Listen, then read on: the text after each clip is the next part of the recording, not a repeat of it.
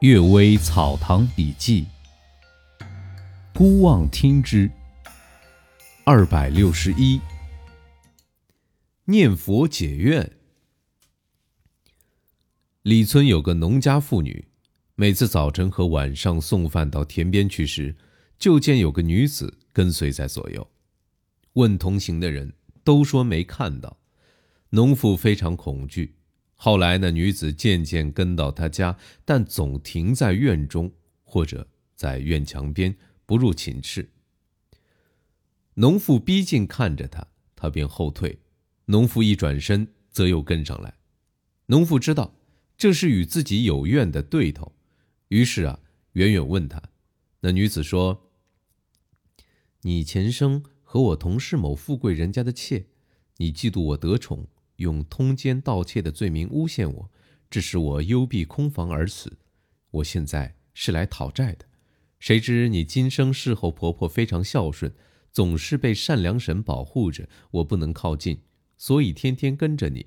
现在我估计一下形势，是万万不可能报复你了。你如果做一个道场超度我，我得以转生，就解除与你结的冤。农妇说：“呀，这家里贫穷，无法做道场。”那女子说：“啊，你家贫穷，这不是假话。你如果能立起一个信念，念诵佛号一万声，也可以超度我。”农妇问：“呢，这怎么能也能超度鬼呢？”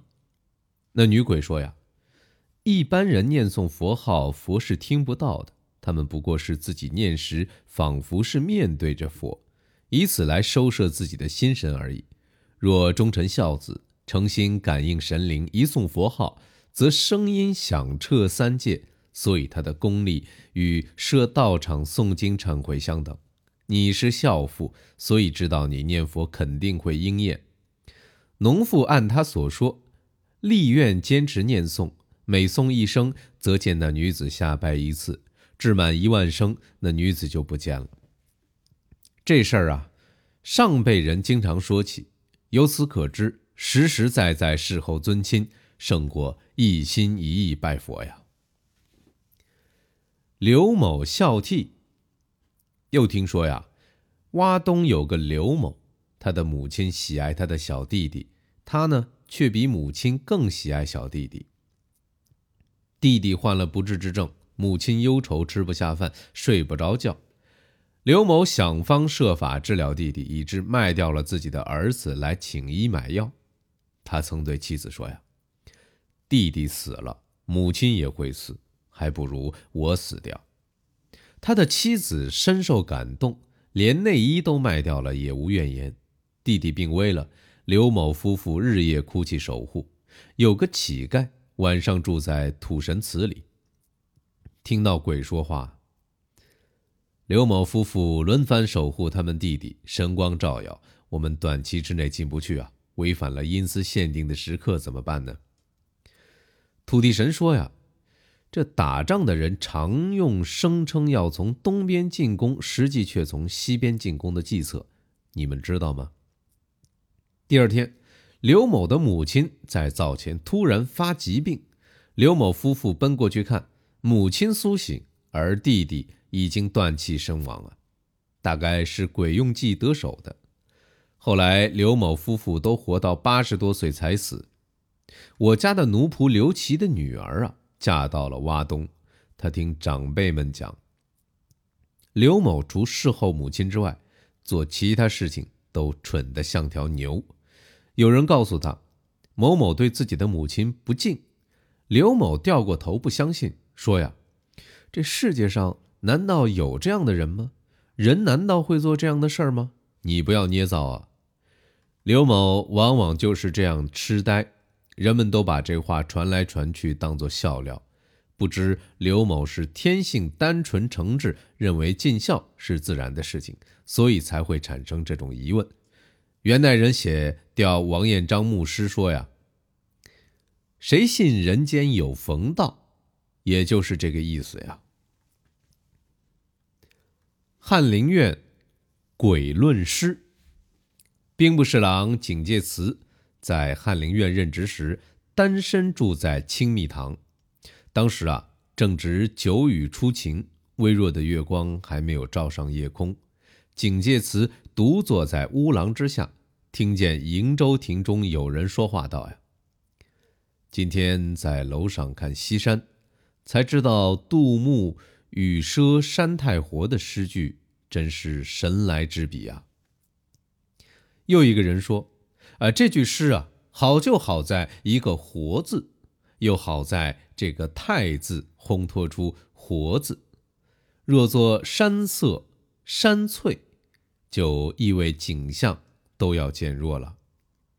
警戒词以为啊是同僚薄熙之人啊还没睡，在池上纳凉，就叫了一声，没人答应。推开门一看啊，这根本没有人的踪影啊。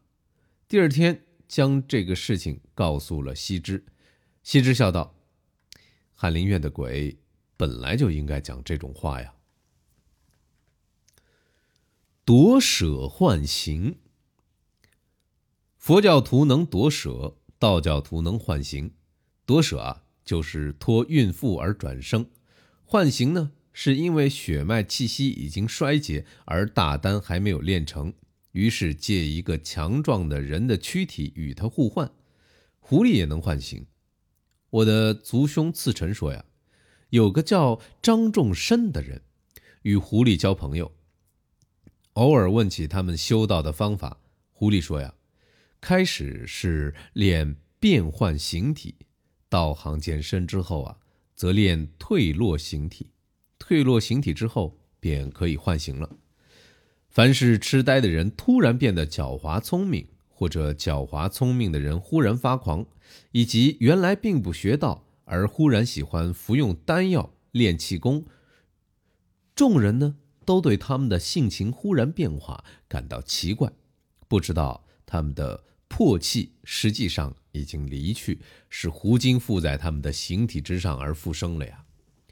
然而，既已变换成人形，就应该归入人类，不再能变化飞腾了。在此基础之上，精心修炼，就与人的修道一样，这样他们要修成仙就比较容易了。但受到声色获利、嗜好、欲望的牵缠诱惑，也与人沉迷其中一样，他们半途而废、堕入轮回的危险也就增大了。所以啊，不是道性坚定的狐狸精，一般不敢换成人形到人间来修炼，怕不知不觉之中受到人世间种种诱惑的浸染。这话似乎也尽理。这样说来，人世间欲望之险恶，真是令人可怕呀！感谢各位能够收听今天的《阅微草堂笔记》，祝各位早安、午安和晚安。